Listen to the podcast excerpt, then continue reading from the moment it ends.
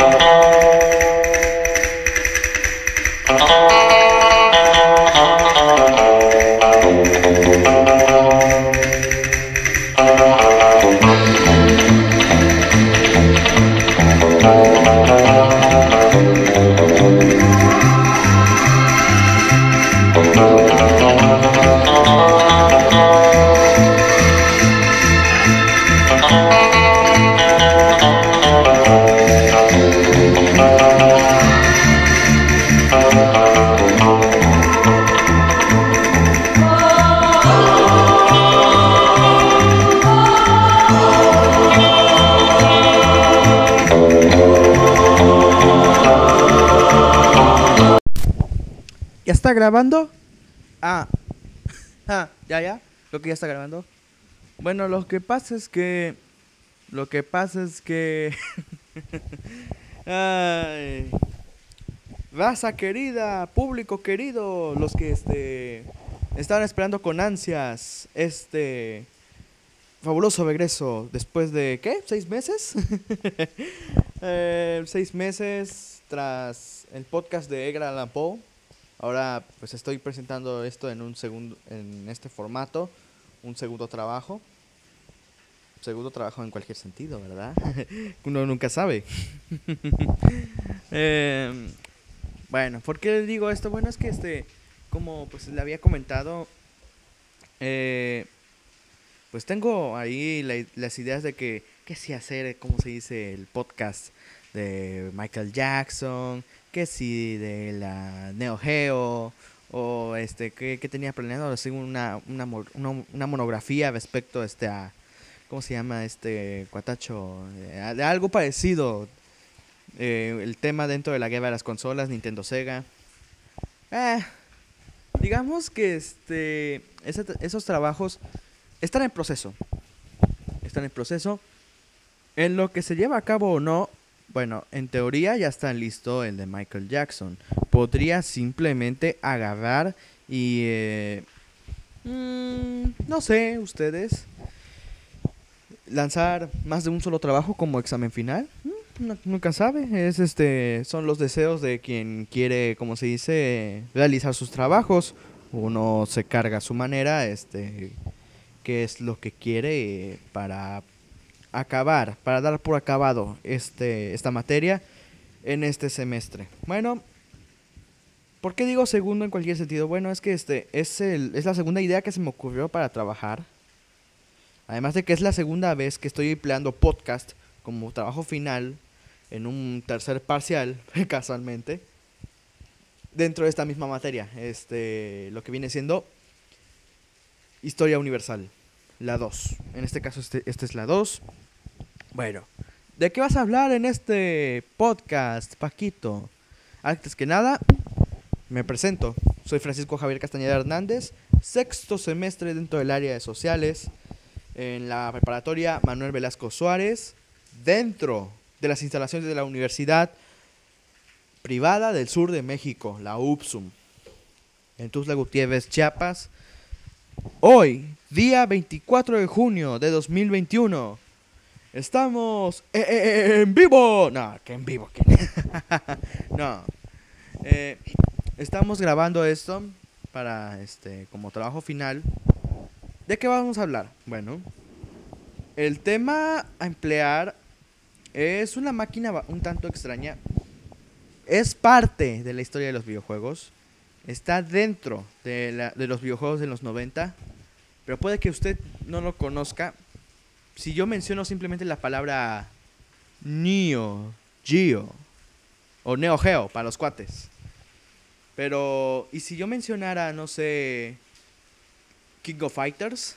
Eh, tal vez si recordaría algún juego de maquinitas de esas en donde este ahí andas jugando, gastándote el cambio de las tortillas, que luego venga tu mamá y te regañe porque no manches, no has regresado a casa y encima te gastas lo de las tortillas, chamaco, órale, vámonos para la casa y te jalaba de la oreja y vámonos. Te llevaba para la casa, te regañaban y no sé qué tanto. Hombre. Bueno, ¿por qué elegiste este tema? Más que nada porque, pues, este, yo soy, yo a pesar de que no he tenido la oportunidad de probar, así que digamos, uy, qué bruto, videojuegos eh, bastante más antiguos, ¿cómo se dice?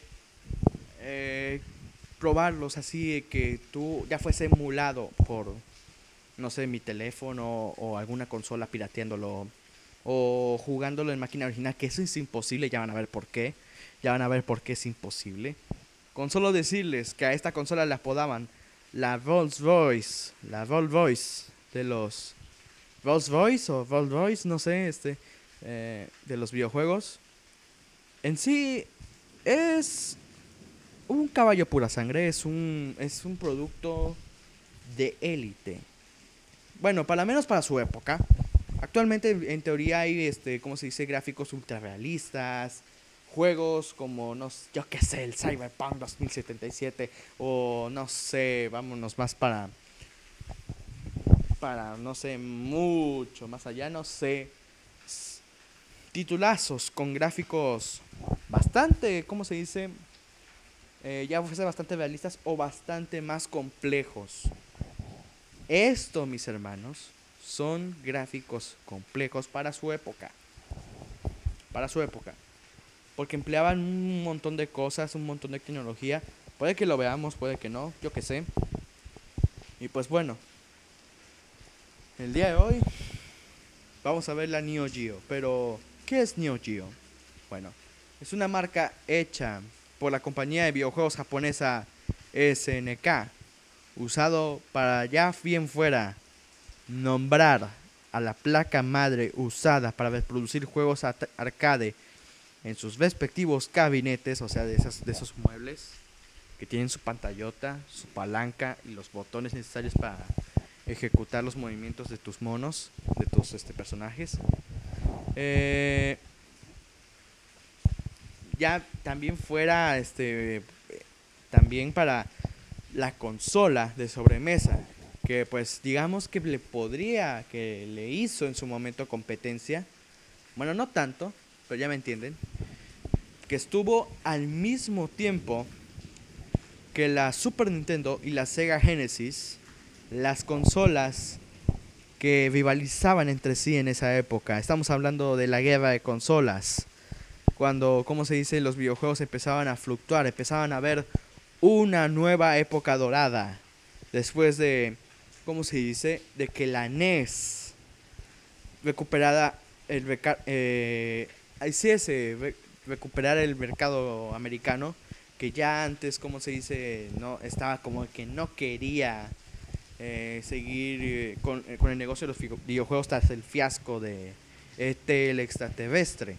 Pero bueno me lío. Este entonces esa marca Neo Geo ya se usa para ya bien fuera para las máquinas arcade o para su placa arcade traducida a consola de videojuegos. Así también para un par de cosas que luego veremos. Luego veremos qué onda. Es este. Es, bastante interesante. Eh, de esto, si a estas nos vamos, los dos productos principales. Hay, dos hay una simple manera de, diferenciarlos. Además del hecho de que uno es cabinet y la otra es consola. Si ambos se llaman igual, ¿Cómo, los, este, cómo, eh, ¿Cómo lo hacemos para diferenciarlos? Sencillo. A la placa arcade, que son para los cabinets, para los gabinetes, este, para los muebles, ahí este donde, ¿cómo se dice? Lo conectas a la circuitería del cabinet para hacerlo, para echarlo a andar y poder este, jugar este, ahí tus juegos. Pues se llamaba MVS o Multi Video System sistema de multivideo. ¿Por qué se llama así? Ah, ahorita lo vemos, mijito. Ahorita lo vemos, papito. Este. Luego está la consola de videojuegos. La placa arcade traducida a consola. ¿Qué quiero decir? Básicamente que agarraron la placa, le agregaron un par de cositas este, para que pudiera este, ya usarse como consola de videojuegos y te lo vendieron. A ese modelo se le llama AES. AES ¿Y qué significa? Advanced Entertainment System.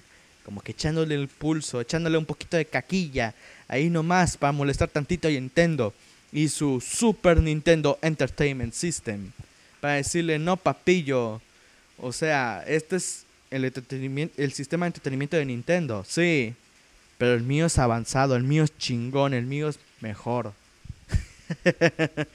no solo Sega hacía sus, hacía sus movidas contra Nintendo.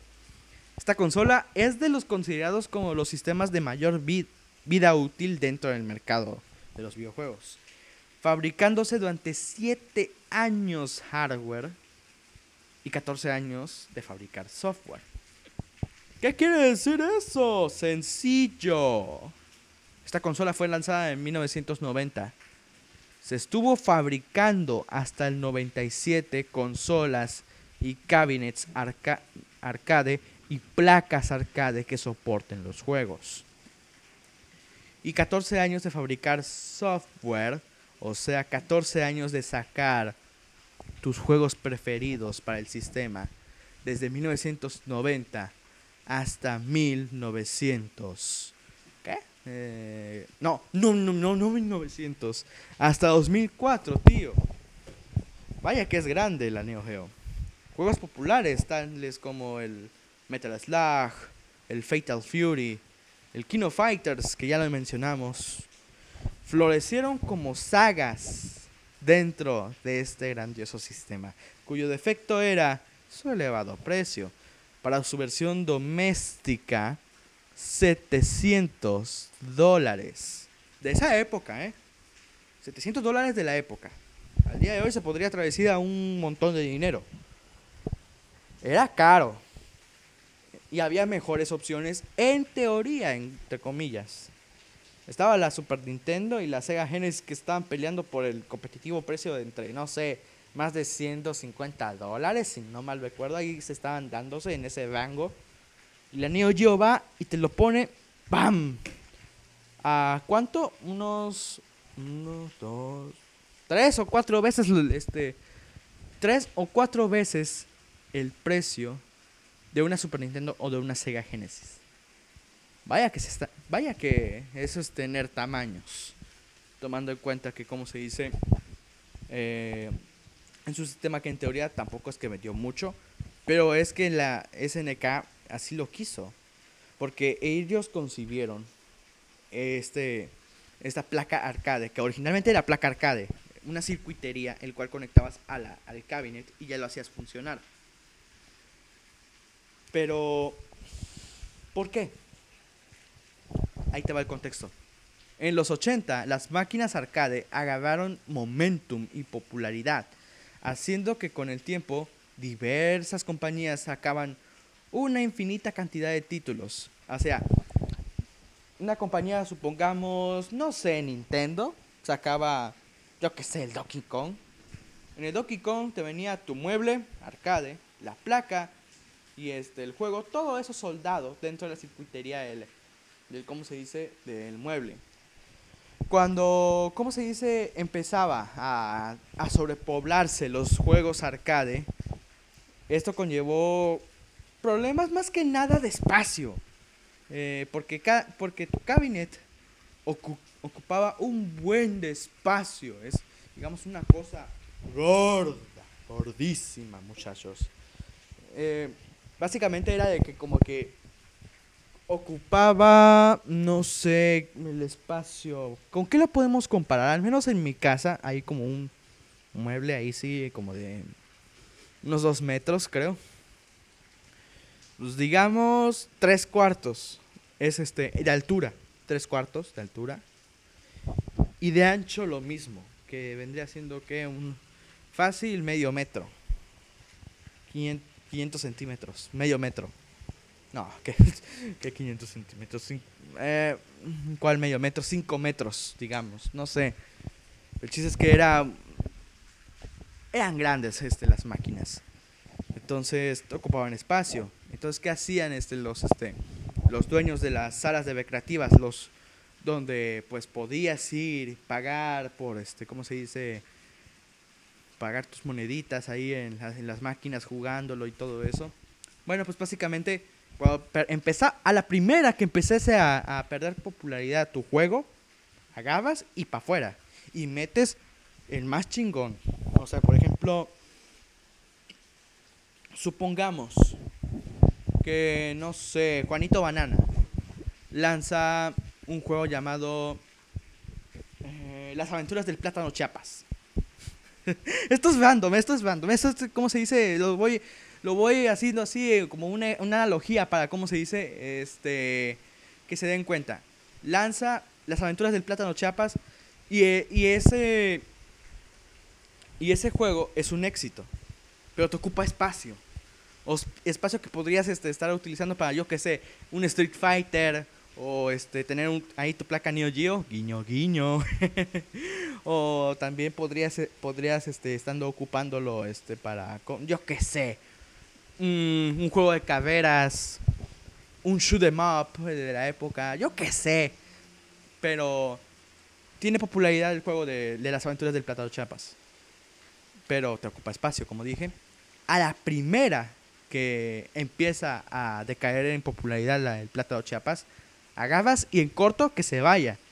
Y qué sorpresa, Juanito Banana lanzó este, las aventuras del plátano chiapo, del, del plátano macho, secuela de las aventuras del plátano chiapas. ¿Qué haces? Metes ese juego en lugar de las aventuras del plátano chiapas, que es la, la versión peor comparándolo entre los dos. Bueno, eso es lo que sucedía en las máquinas arcade de ese entonces. Y era un... Era algo Ah, ¿cómo, cómo es la palabra?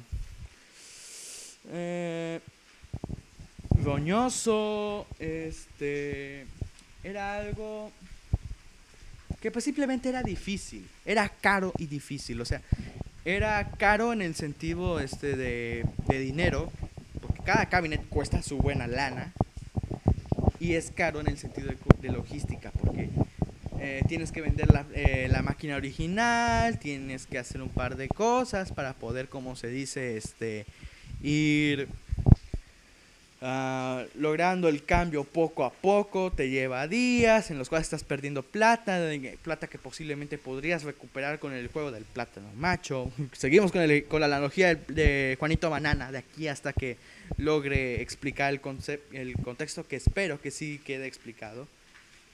Entonces, cuál era solución. Y pues tenías que cambiar el mueble entero encima.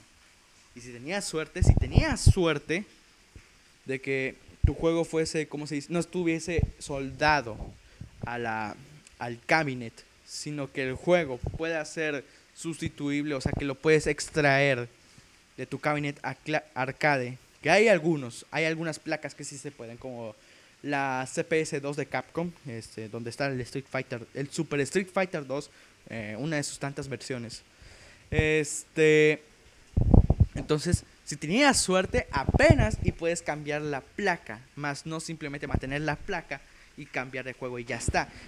SNK lo fue pensando, eh, lo fue viendo ese problema. Entonces, eh, fue introduciendo poquito a poquito un innovador sistema que fuese capaz de aprovecharse de ese problema. A través de su, asociación con la compañía Alpha Deshi, SNK creó una placa base para arcade, el cual puede conectar más de un cartucho. O sea, antes la memoria este de, ¿cómo se dice?, del juego, venía en un chip el cual estaba soldado a la placa. Neo Geo también pensó, eh, la, la SNK pensó eso para su Neo Geo y en lugar de tener ese chip soldado ahí, creaban un cartucho a lo NES, Super NES, Sega Genesis, pero que quede adentro del cabinet. O sea, que fuese un sistema multicartucho y ya este el fabricante pues este no sé, supongamos que aquí tenemos Metal Slug 1, este el Art of Fighting y el King of Fighters 97. Y estamos en el año 98. ¿Cuál de los, cuál de los tres podría ser más rentable? Bueno, pues dependiendo de, esa situación, el, el, que tiene la placa en su a su disposición puede simplemente con un botón cambiar de Art of Fighting, que es el juego más viejo de los tres, a la King of Fighters 97, en lo que sale el 98, porque salió, en lo que salía el 98, o el Metal Slug, que para ya esa época todavía seguía, seguía vibrando, porque pues este, si no me recuerdo, creo que también ya en ese año sacaron este, la secuela. Bueno, este... Por eso es que se llama Neo Geo MVS o Multi Video System, porque era, un, eh, era, un, era una placa capaz de tener más de un juego. Creo que se podía hasta 5 o 3, como yo lo había dicho. Podía soportar más de un juego. Y ya gracias a eso, simplemente quitabas el cartucho o este, ibas, como se dice, haciendo, como se dice, una, este, una rotatoria. Así de que este Hoy sería Art of Fighting, mañana sería King of Fighters 97, luego pasado mañana sería Metal Slug. Ah, mira, compré un nuevo juego, el King of Fighters 98. Ah, pues este, después del Metal Slug lo metemos y ya que ese se quede un rato. Y así nos vamos a ir rotando este, los juegos. Es una manera de como quien dice, eh, no desperdiciar plata comprando muebles enteros. Simplemente con que compres la placa o el cabinet entero, que creo que también lo vendían eso, el cabinet entero, con dos este con dos sticks y con dos este dos palancas con los botones y todo. Este pues ese es el contexto. ¿Qué, qué tenía de especial aparte de ser eh, multi-video system? ¿Por qué es esa consola es recordada, al menos entre los nostálgicos retro del resto del mundo. Bueno, excepto aquí en Latinoamérica, que pues probablemente. Y Neo Geo se ha recordado por ser, ¿cómo se dice? La pantalla de inicio. Donde decía Neo Geo, The Future is Now. En los King of Fighters. Ya bien fuera 98, 2002. Mm. Bueno, pues este, vamos a explicar un poco su electrónica y ya después este, les, explico, les voy a traducir qué onda. Este consolón tenía en su electrónica dos CPUs, una Motorola 68000 de 16 bits como procesador principal a 12 MHz y otro de 8 bits Silo o Z-I-L-O Silo o Silo GZ 80A, el cual funcionaba a 4 MHz. La CPU principal era un 50% más rápida que el procesador con el que era fabricado la Sega Mega Drive o Genesis para América. Esta consola contaba con un circuito integral auxiliar de audio y video, el cual permitía dos cosas. Uno, el muestreo de 4900 de, de 4096 colores y 380 sprites individuales en pantalla. O sea, podría ser más colorido todavía. Si por sí la Super Nintendo es más colorida que la Sega Genesis en teoría, la Neo Geo lo es todavía más. Muestra más tonos de color, este se ve, ¿cómo se dice? Se ve más este, se ve más nítido la imagen. Mientras que el chip de sonido Yamaha, que eso es este, lo que contribuía ese circuito auxiliar, le, contribuía a esto para darle a la consola 15 canales de sonido en calidad de CD con 7 canales para efectos de sonidos digitales. O sea, las bandas sonoras que se podía sacar de semejante, ¿cómo se dice? Mm, semejante juegazo. Este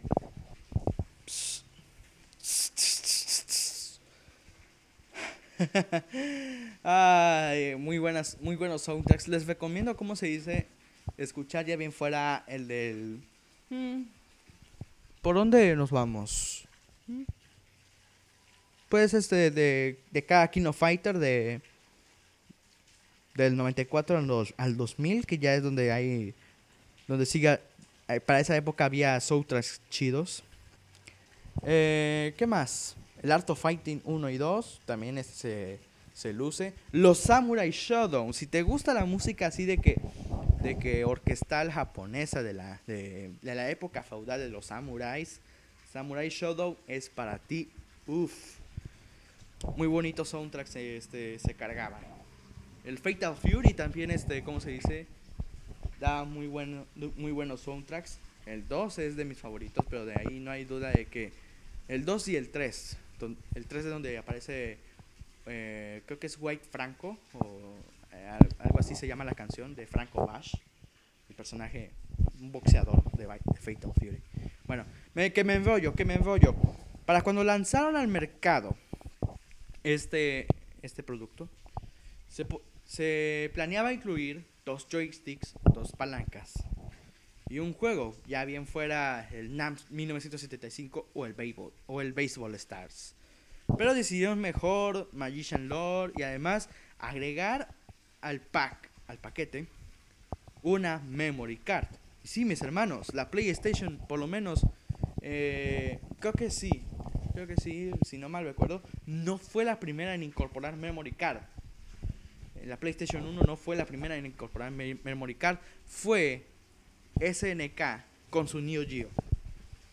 Que esa es otra de las tecnologías que hizo especial este al, juego. Ahora, que bueno, a pesar de que tuvo pues un comienzo un tanto flojo, en el sentido de que no había juegos que pudiesen justificar eh, para por lo menos para el público que pedía juegos de pelea. Mm. bueno, es que bueno, en ese entonces ya había Street Fighter 2. Y el catálogo que traía en un principio SNK con su Neo Geo, eh, ¿cómo puedo decirlo? Estaba plagado de shooter mobs o juegos este, deportivos. Que pues son buenos. Estamos hablando de, un de maldita sistema arcade. Pero no, no justificaba para nada. Ellos querían algo que pudiese justificar semejante precio. Pero pues poquito a poquito han llegado juegazos que han podido exprimir el sistema. Vamos a, vamos a ver si se puede, pero ya, ya les adelanto. Garou Mark of the Wolves, juego de 1999, que fue diseñado para, ¿cómo se dice? Eh, competir con el Street Fighter 3 Third Strike, el mejor juego de, la, de la trilogía de remasters no de Masters, de, de revisiones, de, de revisiones de Street Fighter 3 para la placa arcade CPS3, la más potente de las tres. Uf, digno competidor de, ese juego. Eh, ¿Qué otro? El King of Fighters 98, jugablemente hablando, es bastante chido, bastante competitivo para este, echarte unos este, buenos trancazos con este, algún amigo ahí este, en las peleitas. Ya no digo más, porque se supone que al final va a haber un top de las mejores sagas que te puedes encontrar en este en Neo Geo. Ya las mencioné aquí, pero va a haber una explicación. ¿Sí me entienden? Ahora, para cuando la ahora, para 1993 ya estaba popularizado eh, los juegos en formato CD ya fuese, ya bien fuera en Japón con la PC Engine o TurboGrafx para los europeos, este, que ya tenía su sistema en CD, o ya bien fuera Sega, la Sega Genesis, la Sega Mega Drive, cualquiera de los dos nombres son lo mismo, este, los cuales lanzaron su periférico que permitía que al conectar la Genesis puedas jugar juegos en formato CD. El formato CD digamos que estaba haciendo su boom y eventualmente después PlayStation vendría a romperla con la PlayStation 1. Y, Sat y la Sega Saturn, bueno, aunque no la armó mucho que digamos, sí hay conversiones bastante dignas en ese, en ese consolón. Ya bien fuera el Street Fighter 2 o algunos juegos de, ese, de, de la Neo Geo que fueron porteados, que fueron, este, o sea, que fueron desarrollados que fueron modificándose en código para poder ser compatibles con la Sega Saturn en formato CD. No, el, no. Bueno, que me enrollo. Para el 93 y como una manera de obtener plata fácil, eh, dándoles una manera este, de entrar al, este, ¿cómo se dice? al, o sea, llegar a más público, porque el público se quejaba de que la Neo Geo original Ya bien fuera el arcade o, a cartuchos. Eh, los dos van a cartuchos. Ya bien fuera el cabinet arcade, la placa arcade o este o la consola de sobremesa de casa tenían precios bastante altos. Entonces SNK dijo, bueno, ¿cómo podemos hacer para reducir costes? Y dice un muchacho, ah, mira, podemos desarrollar juegos en formato CD. El formato CD en teoría es el más de los más fáciles en ese momento, el más fácil de desarrollar. Dijo un, el ejecutivo en jefe, en jefe de SNK, bingo, ese, ese va a ser. Lanzaron la Neo Geo CD, la cual básicamente lo que hacía era de que eh, era como un sustituto de bajo precio, en teoría, para Neo Geo de sobremesa, de cartuchos. Ahora sí, de sobremesa de cartuchos. Este, ¿cuál era el problema? Bueno, es que a pesar de que los juegos en teoría estaban baratos, más baratos que los cartuchos, eso sí. El problema fue que este, la consola siguió siendo alto para aquellos que no podían permitirse una Neo Geo original. Y encima lo lanzaron un tanto tarde porque este para cuando seguían las cosas eh, llegó PlayStation con este, la PlayStation 1, Sony con la PlayStation 1. ¿Eh? Da. Este, y, luego la Saturn, y luego este, como que no logró sacarse un pedazo de pastel. Al menos no tan grande como el, lo que. Tan grande como lo que logró el Neo Geo original. Que, ojo, era caro, sí. Pero es que SNK lo tenía este, eh, visto como un producto de lujo. Y eso fue lo que lo ayudó para que no se viera tan mal. Ya me entienden que este que no se veía tan mal el hecho de que no agarró tantas ventas como la, la Super Nintendo o la Sega Genesis. Y pues como dije, pues era bastante caro para pues este, ¿cómo se dice? Eh, los los que no podían permitirse la, la Geo Ares y pues se puede considerar un fracaso. Un fracaso, simplemente. No tanto como la de Hyper Neo Geo 64, que ese sí es un rotundo fracaso. ¿Qué es eso? Bueno, me voy explicando. Esa cosa se supone que. Bueno, con el auge de los juegos en 3D, con juegos como Tekken de Namco o el Virtua Fighter de Sega, eh, así juegos en 3D, de pelea en 3D, en un entorno 3D, eh, SNK dijo: De aquí soy. Agarraron y mejoraron la placa de la Neo Geo, de la Neo Geo MVS, y, y la lanzaron al mercado con posibilidad de desarrollar juegos en 3D. Su catálogo fue bajísimo comparado al, buen catálogo que tenía la Neo Geo de original que, ojo, permitía apenas algún que otro gráfico en 3D. Pero de ahí en fuera es un sistema diseñado para hacer juegos en 2D. Eso es una pequeña desventaja que el resto de raza, el resto de las, de las competidores de la Neo Geo aprovecharon y bien macizo. ¿Cuál fue la consecuencia?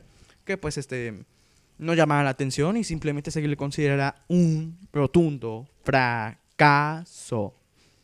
Rotundísimo rotundísimo. Rotundísimo. Tal es así que, pues como dije, muy pocos juegos están en su catálogo en disposición. Entre estos, el mejorcito es el Fatal Fury Wild. Creo que es Wild Blood. Creo que es este. Ay, se supone que estoy haciendo, ¿cómo se dice? Mi trabajo final. Y se me olvida cómo se este. ¿Cómo se, este, se llama este Shingao juego? Permítame tantito. Este. Tremendo fail, este, caballeros. Media hora y no había cometido un fail, por Dios. Wild Ambition. Es Fatal Fury Wild Ambition. Creo que lo pueden encontrar en la PlayStation 1. No creo, pero de ahí es un es uno de los pocos juegos que se lanzaron para la Neo para la Hyper Neo Neo 64. Es un fracaso. Ese sí que es un fracaso rotundo. Otro fracaso. Comparado este, a lo que fue las Neo Geo arcade y de sobremesa, fue su Neo Geo Pocket. ¿Pero qué es eso? Bueno, este. Resulta que SNK también quiso competir con la Game Boy. sí, esa Game Boy. Wey, si Sega no le pudo hacerle cosquillas a Nintendo con una Game Gear. Game Gear, este, que podía producir colores. Mientras que la Game Boy original era monocroma, o sea que era de un solo color. ¿Qué podría hacer SNK con una Neo Geo Pocket que en un principio solo podía producir juegos en monocroma de un solo color? Nada. Absolutamente nadísima. Ay.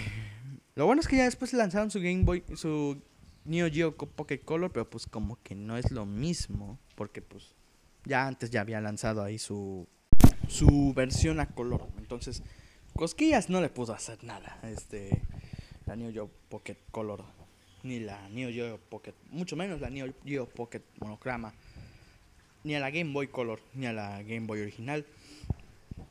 Pues no, no pudo hacer nada. A pesar de que tenía buen catálogo ahí este de juegos, muy bonito. Este y pues resulta que de tanto fracaso que tuvo este esta compañía SNK, pues poquito a poquito tuvo problemas financieros que la vino desintegrando. Eh, la calidad de sus juegos no fue bajando, pero al mismo tiempo sí. Este, a pesar de que, bueno, como ya dije, a pesar de estos problemas, pues, seguían desarrollando juegos, pero pues se iba poquito a poquito desintegrando. Y a resumidas cuentas, por poco y desaparece, por poco muere eh, eh, la compañía SNK. Tuvieron que hacer una movida de negocios un tanto rara que no, no sería factible que este para este punto que ya llevamos más de media hora grabando este compartirlo, ¿no? Este pero básicamente fue de que el dueño original que lo echaron de, de la compañía de SNK fundó otra compañía de videojuegos y estuvo haciendo movidas de negocios para poco a poco jalar la, la, SNK que pues estaba a punto de ser comprada por una compañía de pachincos, que es básicamente una máquina de casino pero japonés. Pero a pesar de todas esas movidas para poder recuperar SNK, pues este básicamente la Neo Geo ya no tenía salvación alguna. Y es por una simple y lamentable razón. Bueno, no tan lamentable, o tal vez sí.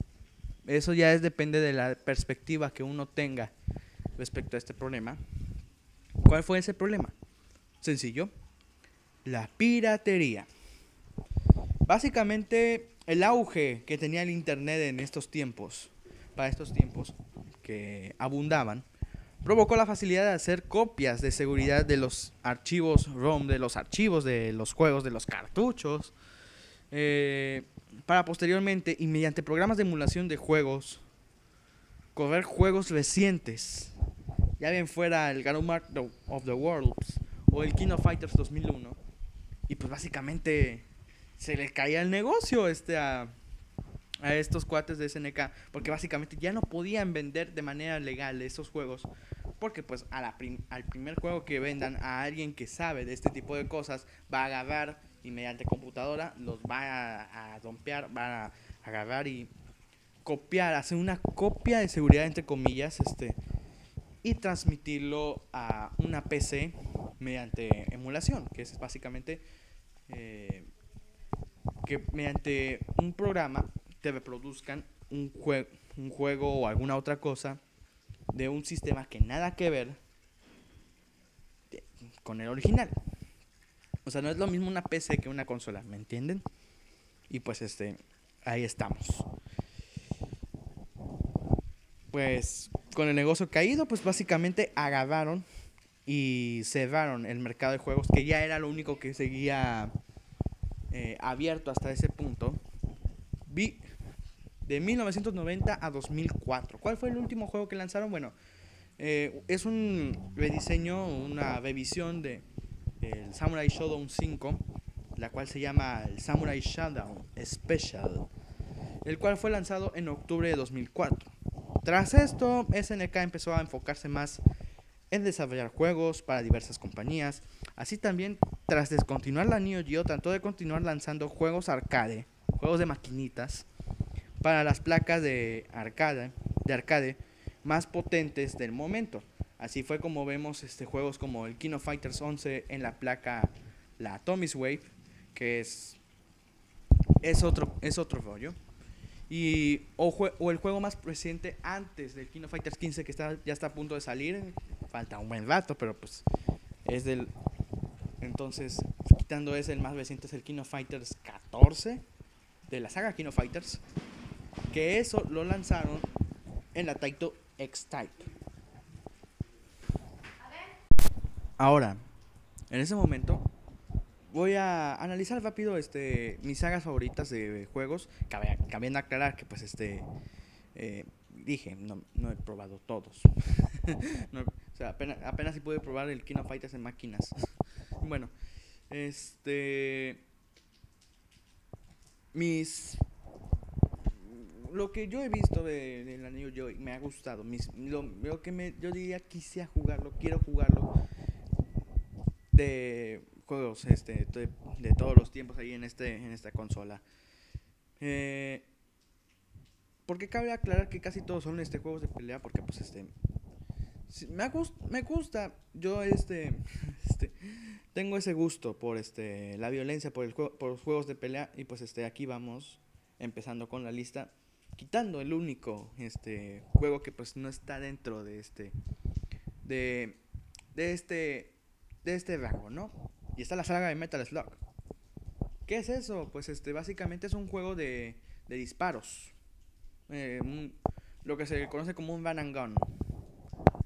¿Conocen Contra? Este, para la, la NES. Pues básicamente es esto, pero... ¿Por cuánto lo multiplicamos? Por... Uno, dos... Mil veces mejor. En una consola de 16 bits. Este, consola más potente todavía que una Super Nintendo. Y te da gráficos bastante chulos. Déjate los gráficos. Es dinámico a la hora de jugar. Es un run en el cual vas corriendo y disparando ahí a, todo lo que se mueva para que no te maten y todo eso. Y es bastante entretenido, bastante entretenido a la, a, a la vista. Y jugablemente al lado debe ser un, un reto bastante, bastante, bastante divertido de superar. Cabe aclarar que es una saga, cinco juegos, en el cual jugabilidad, gráficos y sobre todo la música se han ido mejorando este, de a poco en poco, este, añadiendo mejorías, así como también algún que otro error que luego este, pues, se solucionaba. ¿Cuál, era, ¿Cuál es el argumento de este de, de, de, estos juegos? Bueno, pues básicamente nos traslada a un futuro distópico, años 20 del siglo XXI, que tan, creo que no estamos lejos, tal vez sí. Pues dice que por el mundo ha estado este, este, marcado por terrorismo internacional las últimas, en las últimas décadas, eh, que pues básicamente lanzaban bombas, dejaban todo hecho un desastre, este, cada ciudad del mundo. Y todos este, com comandados por el vicealmirante Donald, Mor Donald Morden, que pues curiosamente, cuando yo hacía esta investigación este, para ver, eh, para añadir algo más o ver, este, ¿cómo se dice? Eh, ¿Qué podía añadir a la investigación o qué cosa podía investigar para este, este trabajo?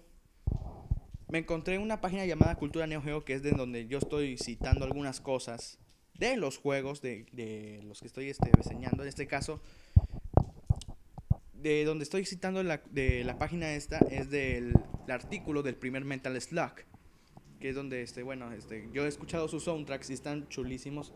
Inner Station, se- segunda misión, escúchenlo, porque si bien, mm, bueno, se puede debatir si es música o no, pues este, de todos modos, es una canción bastante bonita eh, de escuchar, este, ahí, eh, y te ponen, te ponen en la acción, te ponen, eh, como dice la chaviza, en el mood, para, ¿cómo se dice? Este, entrar en acción en el juego. Y pues este, me encontré que este cuate, Donald Morden, que es el villano principal, de los villanos principales este, dentro de, esta saga, lo crearon basándose en Saddam Hussein, terrorista de Irán. Este, que es un- una coincidencia un tanto... mm, eh, pues, este, alucinante, algo que pues este personaje infame este del mundo del terrorismo pues que encima te vengan y te pongan una versión así caricaturizada en un videojuego como que eh, no te ha de hacer mucha gracia. Bueno, ¿qué pasa? Que pues este en este en este caso estábamos con, este con- controlando este a Marco Rossi y Talma Robin que son los personajes principales ahí este de de este de este juego, los cuales los controlamos para que pues este lo, va- lo vayamos guiando por todas las ciudades distópicas, este de por todos los pueblos hechos un asco después de tanto bombardeo de parte de- del ejército regular, llamados los halcones. Ah, no. Error. Los halcones, este, ¿cómo se dice? No, no, no, no, no. Esto es un pequeño error, perdonen. El ejército regular son los héroes, este, perdón. Mientras que este el ejército este de de Donald Morden es la rebelión. Creo, sí. Es digamos es algo bastante este tipo política así como de que los que estaban ahí queriendo el poder y todo eso, pues terminan este, ¿cómo se dice? alzándose y pues dejan la media cagada. Bueno, ¿qué hacemos ahí? Pues este vamos este cómo se dice disparando a todo este lo que va ahí este. También tenemos acceso a un cuchillo para este cómo se dice desgarrar este, a los este a los enemigos así nomás cuando se- cuando te quedes sin balas o no tienes armas.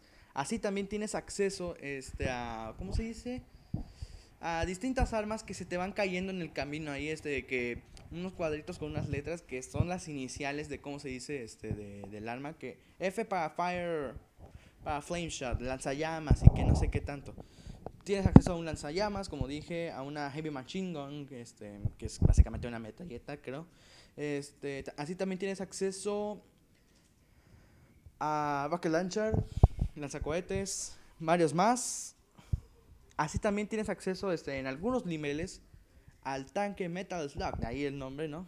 en el cual pues este con eso va- te vas este, desha- deshaciendo de algunos que otros enemigos. También tienes la shotgun, la escopeta. ahí este para, ¿cómo se dice? Eh, de un solo disparo deshacerte de los villanos. Es bastante entretenido, bastante colorido. Eh, lo recomiendo bastante, este, bastante, bastante bonito excelente. Este es del Metal Slug 1.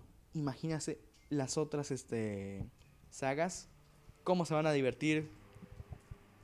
Créanme. Bueno. Siguiente saga. Este, bueno, está, está Samurai Shodown. Samurai Shodown.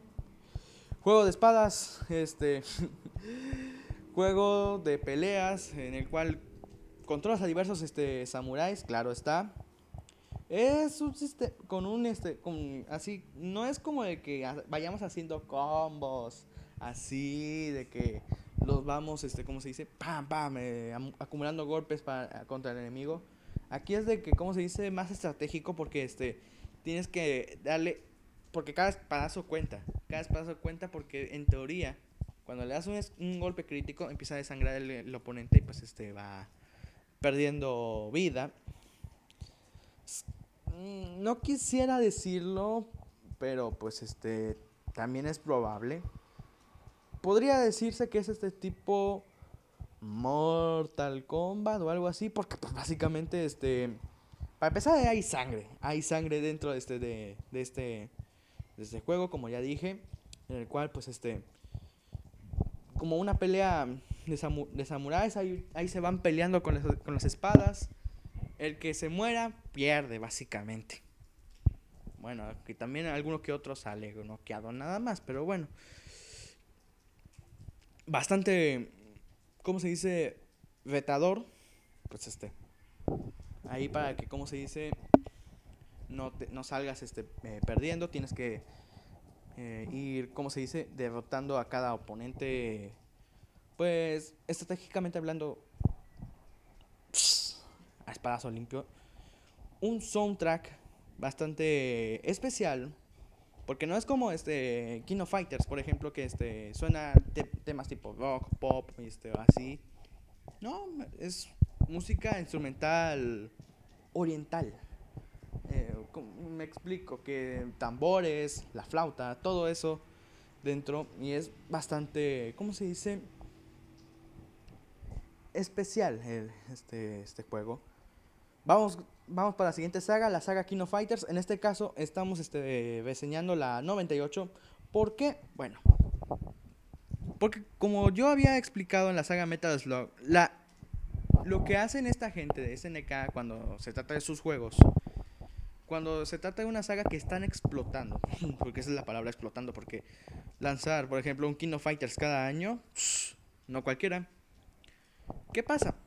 Pues básicamente tenemos la jugabilidad de, de King of Fighters 94, que es el primero. Jugabilidad buena, pero mejorable. ¿Qué quiere decir? Que falta un par de cosas, se siente, como se dice, un tanto acartonados los personajes, falta un poco más de velocidad, queremos, ¿cómo se dice?, más variedad de personajes, la, eh, cosas que algunas veces pueden ser pequeñeces y otras que pues este sí requieren cambio. Entonces, si a esas vamos, pues este poco a poco le han ido añadiendo mejoras, posibilidad de hacer combos, este que más más estrategia para sacar combos este al oponente, que pues este también eso es eh, maneras de cómo de cómo tener rage, o sea, furia para poder este ejecutar sus movimientos especiales. Este. Y así, y, var- y varios más este, de, de, ese, de esa índole de, mejoras jugabilísticas que, pues, este. Uno, como un jugador casual, podría no notarlo, pero sí los que juegan seguido. Los que ya tienen identificado. Este. A ver, que esto es golpe fuerte, que esto es este golpe débil, que esto, que aquello. Que así haces combos y así. ¿Mm? Pues poco a poco eso lo ha ido mejorando. 95 fue un buen juego también. 96, ya ni hablemos. No, pero faltaba cosas de la jugabilidad que no están todavía. El 97 logró mejorar por mucho la jugabilidad. El problema fue que este, la echaron a perder en el soundtrack. ¿Por qué? Me explico. Lo hicieron en en- a las caveras, tan así que apenas lograron hacer muy poquitos soundtracks tanto para el protagonista de la historia como para los villanos y ya. Alguno que otro, porque pues este, como King of Fighters, que esa es otra, es un crossover de varios, este, ¿cómo se dice? Juegos este, de pelea de dentro de la marca SNK. A los Smash Bros, pero como se debe, así, este, en un entorno de un juego de pelea, no en un party game, así de que... Yo, y, a, y a mí me gusta ese juego, pero... bueno. Bueno, que me lío. Por ejemplo, personajes de Fatal Fury consiguieron tener su soundtrack básicamente porque simplemente agarraron, copipistearon este de su juego más reciente que en este caso era, si no mal recuerdo, el Real Fight- Fatal Fury 2 o el Special, una de, do- una de los dos. Simplemente copipastearon este sus canciones, por ejemplo, de Teddy Bogard, de Billy, de Billy Kane o este o de varios este, personajes que sí que, sea, que son de que aparecen en King of Fighters 97 pero que también están en Real Bout Fatal, Fatal Fury. Ya fuese Special o el, o el 2 porque pues este son lo mismo prácticamente esos dos juegos. Ya con eso eh, también lograron obtener su soundtrack. De ahí solamente protagonistas el Kyo Kusanagi y los villanos en turno, en ese entonces, los jefes. Pero de ahí, nada de soundtracks, puro sonido ambiental. Entonces, cuando terminó la, la historia, porque esa historia, esa es otra, tenía su historia ahí, este, King of Fighters, que en el 94 lidiaban con Rugal, que en el 95 tenía que lidiar otra vez con Rugal, pero en su forma ultra poderosa, Super Saiyajin, no sé qué cuántas cosas, que en el 96 tenían que lidiar con un sacerdote, que en el 96, con- que en el 97 con un dios, ¿qué pasa con el 98 canónicamente hablando? Canónicamente hablando en la historia, no existe, es un Dream Match, o sea, un combate de ensueño. O sea, digamos que personajes que probablemente estén muertos pa- después de juegos previos al 98 aparecen en el 98. Con decirles que el jefe final es Rugal y Rugal murió en el 95, pues ya les digo todo. Bueno, este... Y pues, ¿qué hicieron? Mantuvieron la jugabilidad del 97, pero esta vez ya les dieron soundtrack. Por eso es que ya es el mejor, al menos de los. ¿Qué? No. 5, 95, 97, no. De los primeros cuatro juegos. De ahí fueron cambiando un po muchas cosas. En el 99 metieron al cuarto equipo así, como para ejercer de strike, para de striker o algo así, para competir con la jugabilidad de Marvel contra Capcom 2. No, creo que era del 1. No, del 2. Si no mal recuerdo, que metía también la mecánica del striker de, o sea, del metiche que va y te, y te pega un santo guamazo a ti y ya se va, pero que no es jugable. Lo mismo hicieron en el 2000, en el 2001, ya en el 2002 ya regresaron a, ¿cómo se dice? Eh, la jugabilidad de tríos de 3 contra 3, que esa es otra. 3 contra 3, elegías a tres combatientes, jugabas con uno y en cada round era un, era un personaje diferente. Es, es algo que le hacía especial a King of Fighters porque su jugabilidad era diferente a la de Street Fighter. ¿Me entienden? Bueno. Siguiente saga a analizar sería la Art of Fighting, que nada más tiene tres jueguitos. Para no hacerles el cuento largo, en el Art of Fighting 1 básicamente era de que controlabas a Robert García y a Ryo Sakazaki. ¿Qué onda con ellos dos? Pues este tenían que rescatar a la novia del a la hermana del Río porque este lo secuestró eh, un tal Mr. Big y este y un villano así todo malévolo y tenían que darse guamazos con toda la toda la pandilla de, de villanos que ahí andaban ahí que te dificultaban tu camino ya después de que les partes este, la cara pues ya ibas derrotabas a Mr. Big y ibas y derrotabas a un villano así todo malévolo misterioso llamado Mr. Karate qué pasa con Mr. Karate bueno eh, lo derrotas y resulta que es el papá de Ryo y su hermana Yuri Sakazaki. Sí. Eh, no me voy a enrollar mucho porque ya se me se está haciendo largo esto. Ya para Art of Fighting 2 se supone que ya es un torneo más, más que nada en el cual está metido Giz Howard, el cual es villano de la siguiente saga que, que- que- analizaremos, Fatal Fury, es villanazo era en su versión joven. ¿Por qué? Porque Art of Fighting, antes, canónicamente hablando, en una línea temporal distinta de King of Fighters, es una cosa maravillosa lo de su historia. Y algo que pues no podría explicar. ¿Y qué pasa con Art of Fighting 2? Pues, es el, pues ese es el mejor de su saga. Yo estoy analizando según el mejor de su saga o de alguna u otra manera ir, como se dice, explicando.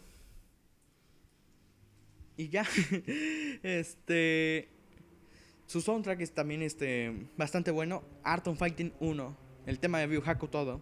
Chéquenlo también, este, así todo confutiesco, así, bastante chido ahí. O el tema de John Crowley, ya, ya bien fuera de Art of Fighting 1 o el 2. Chidos también, bastante chidos.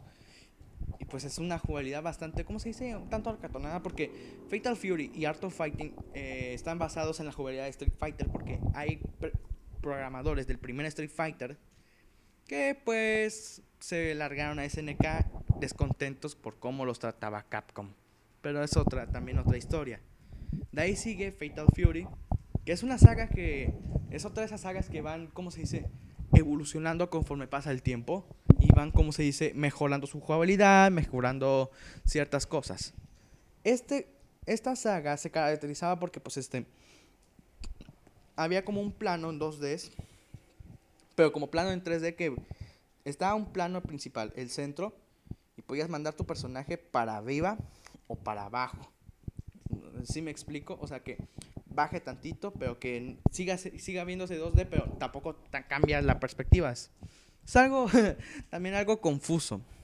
Pero si ven, por ejemplo, este, la jugabilidad, no sé, del Real Bout Fatal Fury 2, que es el mejor dentro de ese tipo de jugabilidad, no sé, jugando, no sé, con Terry Bogard, porque es el protagonista de, de, ese, de esa saga, van a ver que pues este es bastante es bastante dinámico, pero a la vez un tanto frustrante y pues pero de ahí fuera es bastante divertido esa saga. El mejor de todos es Mark of the Walls porque para empezar te quita esa de perspectiva porque a algunos les puede gustar y a algunos les puede simplemente no gustar. Le, le ponen esa perspectiva en 2D nada más y ¿qué pasa? Lo hacen en un ambiente más serio a lo Street Fighter 3, este, que pues este también su tercera entrega, Third Strike, eh, su tercera versión, fue lanzado en el 99. Es un es bastante bueno ese, este juego también. A pesar de que tiene muy pocos personajes. Pero pues este, aún así, es una chulada eh, que deben de jugar. Eh, su soundtrack también es buenísimo. No, hombre, o sea, estoy diciendo pocos datos porque les digo, este, son juegos que yo también quise jugar. Pero yo he visto los videos y yo he visto, wow, qué buen juego. Y pues este, y pues es de esta manera que yo comparto este punto de vista. Sin más me despido. Fue una grabación bastante larga, pero valdrá la pena. Mi nombre fue Francisco Javier Castañeda Hernández. Espero que hayan disfrutado este pequeño trabajo acerca de la Neo Geo, su historia y los juegos que a mí me gustaría jugar y que también recomiendo jugar, o por lo menos ver videos ahí de cómo se parten la, la mandarina. y pues nada, me despido. Muchas gracias por su atención. Bye.